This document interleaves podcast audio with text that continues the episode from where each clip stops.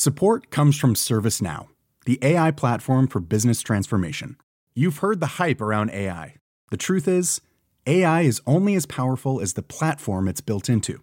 ServiceNow is the platform that puts AI to work for people across your business, removing friction and frustration for your employees, supercharging productivity for your developers, providing intelligent tools for your service agents to make customers happier all built into a single platform you can use right now. That's why the world works with ServiceNow. Visit servicenow.com/slash AI for people to learn more. Savez-vous quelle élection locale s'est faite sans aucun candidat à Nancy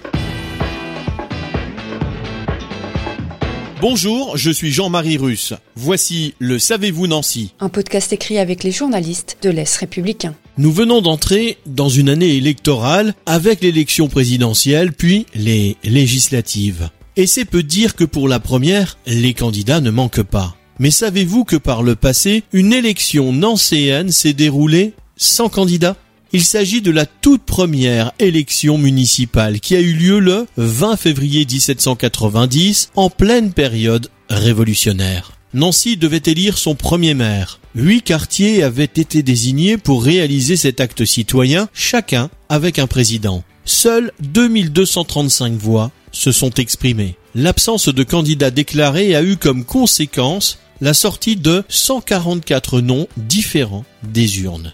Trois tours furent nécessaires pour départager les candidats et le 23 février, le comte Custine d'Auflance fut ainsi élu tout premier maire de Nancy. Son mandat ne dura que six mois.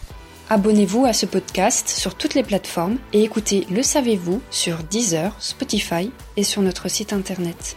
Laissez-nous des étoiles et des commentaires.